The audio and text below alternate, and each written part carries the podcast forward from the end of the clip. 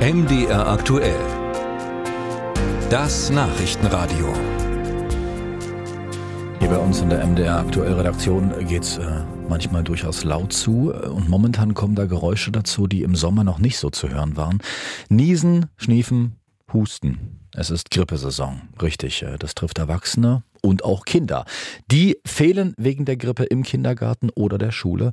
Sollten Eltern also ihre Kinder gegen Grippe impfen lassen? Was raten Experten? Sarah Bötscher. Fieber, Kopf- oder Halsschmerzen. Wenn die Kinder sich in der Kita anstecken, heißt das für viele Eltern auf Arbeit anrufen und ebenfalls zu Hause bleiben.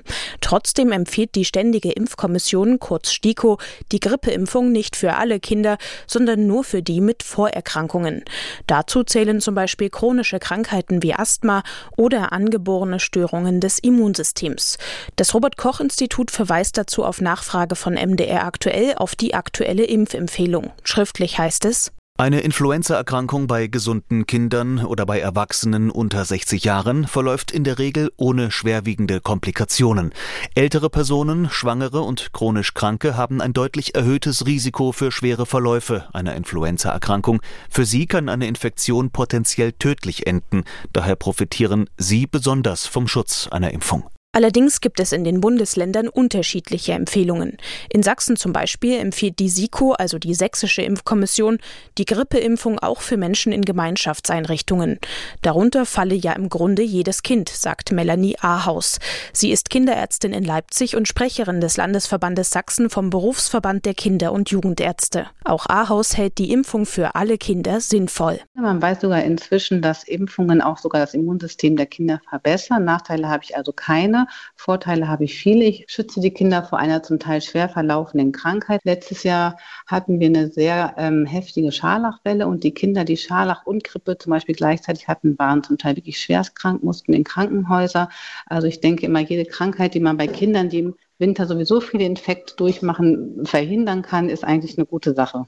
Auch in Sachsen-Anhalt gilt die Empfehlung, dass sich alle Menschen ab dem sechsten Lebensmonat gegen die Grippe impfen lassen. Gunter Gosch ist Kinderarzt in einer großen Praxis in Magdeburg. Dort habe er den Eindruck, dass sehr viele Eltern das Angebot nutzen würden.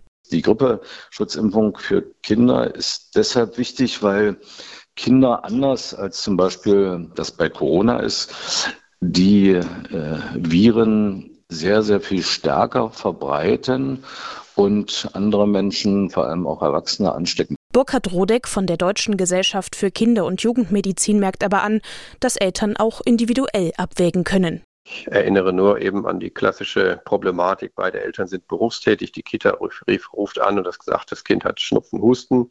Dann muss dieses Kind natürlich zu Hause versorgt werden, weil es nicht mehr in die Kita gehen kann. In einer solchen Situation ist es natürlich sehr sinnvoll, dass man schon vor dem Beginn einer Grippesaison eine Grippeschutzimpfung durchführt. Andere Situationen, wo eben Kinder eben versorgt werden kann, da kann man auch darauf verzichten. Wenn Kinder Angst vor einer Spritze haben, können sie zwischen zwei und acht Jahren die Grippeimpfung auch über ein Nasenspray bekommen. Allerdings übernimmt nicht jede Krankenkasse die Kosten.